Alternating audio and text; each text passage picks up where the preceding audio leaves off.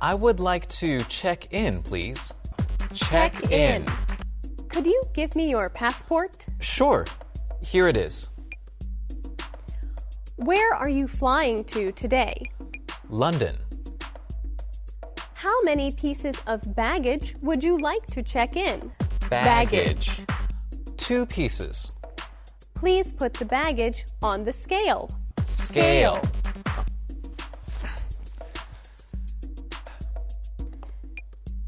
Here is your boarding pass. pass. Thank you. The boarding time is 9:30 p.m. Gate 31. Make sure your baggage passes the security check down there before you leave. Okay. Thank you. Have a nice flight.